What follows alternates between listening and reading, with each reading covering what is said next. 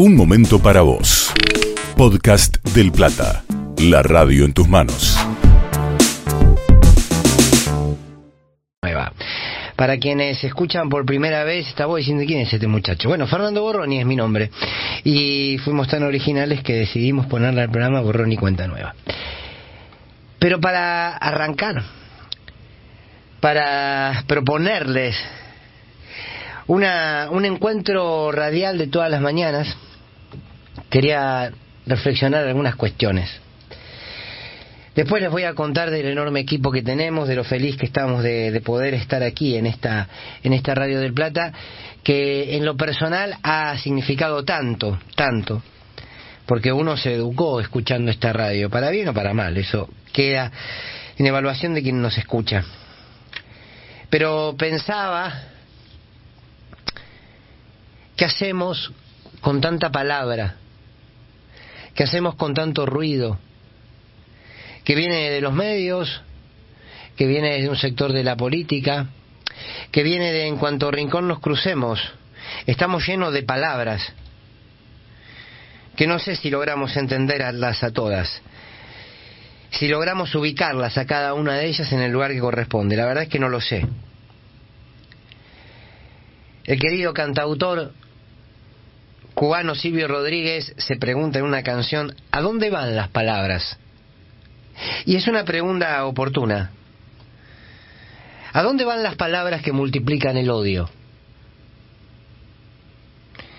Los que dicen que hay que resistir a estas medidas restrictivas en el contexto de la pandemia, que buscan cuidarnos, que buscan salvar vidas. ¿A dónde van esas palabras de odio? ¿A dónde van las palabras que buscan la fragmentación, la estigmatización, la acusación y que construyen permanentemente del otro un enemigo y una enemiga al que hay que perseguir? ¿A dónde quedan esas palabras?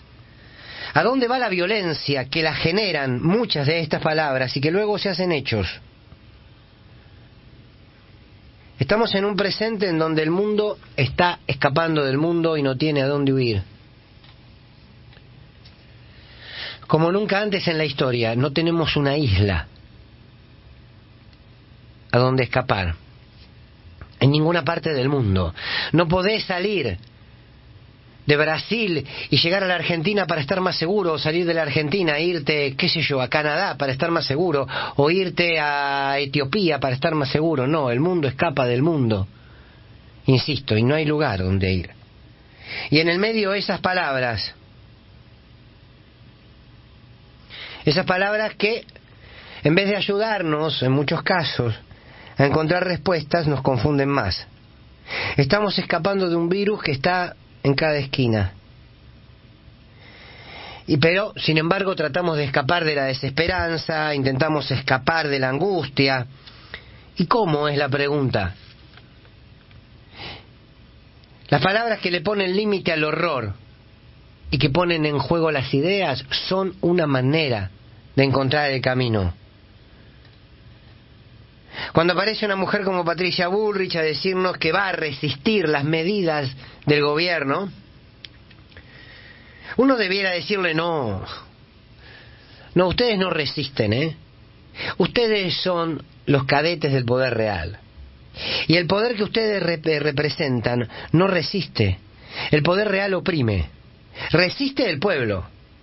Resiste precisamente ante ese poder que lo oprime. Resistieron las madres y las abuelas y los treinta mil. Resistieron los trabajadores del Cordobazo y cada uno de los laburantes que apenas llega a fin de mes y se toma el tren en plena pandemia, porque si no su hijo a la noche no tiene que comer. Ese resiste. Resisten las barriadas pobres, cada vez más pobres, ante el hambre y ante la marginalidad de una sociedad que prefiere mirar hacia otro lado para que parezca que nada sucede. Resiste la vida pese a quienes gritan más odio soñando el apocalipsis. Resisten las ideas, las convicciones frente a quienes quieren que todo valga uno y que nada pueda defenderse. No resiste ni Burrich, ni Mañeto, ni Macri, ni ese sector de la derecha. No, el poder real no resiste. Resiste quien ama, no resiste quien odia. Quien odia solo oprime. El campo nacional y popular, nosotros, cada uno de nosotros y nosotras, y ustedes que están del otro lado, tenemos una historia de resistencia. Hasta cuando somos gobierno. Cuando somos gobierno avanzamos en derechos, damos esa pelea por la igualdad, por la justicia, pero no dejamos de resistir porque el modelo, el modelo es ese monstruo que es mucho más grande que un gobierno.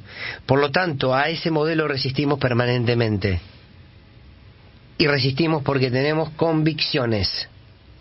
¿A dónde van las palabras? Se pregunta Silvio Rodríguez. No sé, a todos lados, a tantos lados. Lo que sí sé es que cuando nacen de la convicción siempre tendrán un buen destino. Y eso me alegra. Y eso me alegra mucho. La radio es palabra. Y muchas. Y hay que ponerlas en juego, desde la convicción. El error es parte de ponerlas en juego, pero no es lo importante. Hay mucho para decir en estos tiempos. Hay mucho para decir. Ojalá tengamos la capacidad desde borrón y cuenta nueva de poder hacerlo con dignidad, como para que ustedes entiendan que vale la pena multiplicar esas palabras, abrazadas las convicciones, siempre abrazadas las convicciones.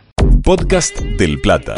Seguimos en este canal de Spotify y te esperamos en nuestras redes sociales. Del Plata hay radio.